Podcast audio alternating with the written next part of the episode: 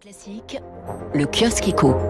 À la une des échos ce matin, immobilier, les prix continuent de grimper. La hausse dans l'ancien gagne l'ensemble du territoire. Nouveau record du mètre carré à Paris à 10 450 euros. Nantes, Strasbourg, Montpellier et Rennes connaissent la plus forte inflation euh, des prix, même si le resserrement hein, des conditions de crédit pourrait peser. Le pouvoir d'achat, abordé aussi dans deux articles de la Croix. Le prix du gaz à un niveau record en Europe, reprise économique très forte, hiver plus froid et plus long qu'attendu, baisse de la production nucléaire et rôle de la Russie. Et puis, politiquement, le débat sur le pouvoir d'achat qui est déjà un thème de campagne d'Anne Hidalgo à Valérie Pécresse.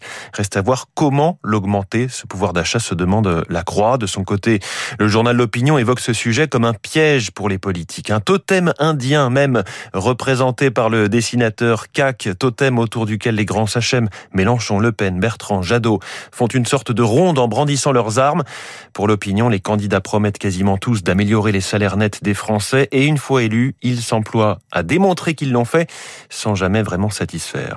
Dans le Figaro Économie, ce titre, la pandémie n'a pas réfréné l'ardeur des contrôleurs du fisc. L'État a récupéré près de 8 milliards d'euros l'an dernier à la suite des contrôles fiscaux. C'est en baisse, mais tout de même, on était en 2020, année de crise.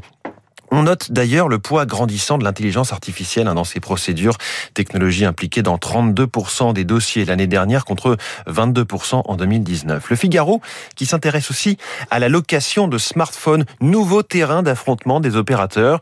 Après des années de guerre contre les téléphones qu'on dit subventionnés, ils ne vous coûtent que, que quelques dizaines d'euros mais vous payez votre forfait très cher. Xavier Niel, patron de Free, propose depuis quelques semaines la location d'un mobile avec option d'achat en promettant qu'on ne dépensera pas plus au bout du compte que si on l'avait acheté en magasin. Autre grand titre du jour, c'est bien sûr les rencontres entre Jean Castex et les organisations syndicales. Le Premier ministre joue la carte du dialogue social pour la fin du quinquennat, titre Les Échos, où l'on peut lire que le sujet des retraites sera abordé aujourd'hui et demain, exercice imposé par l'Élysée, alors que personne ne s'attend à apprendre quoi que ce soit et qu'une telle réforme paraît hautement improbable dans le délai avant la présidentielle. Dans la presse également ce matin, une avancée sociale majeure, déclaration enthousiaste d'Amélie de Montchalin, ministre de la fonction publique, au sujet d'un accord qu'elle qualifie d'historique. Les fonctionnaires peuvent désormais télétravailler jusqu'à trois jours par semaine. Façon aussi de montrer l'exemple au secteur privé, la fonction publique.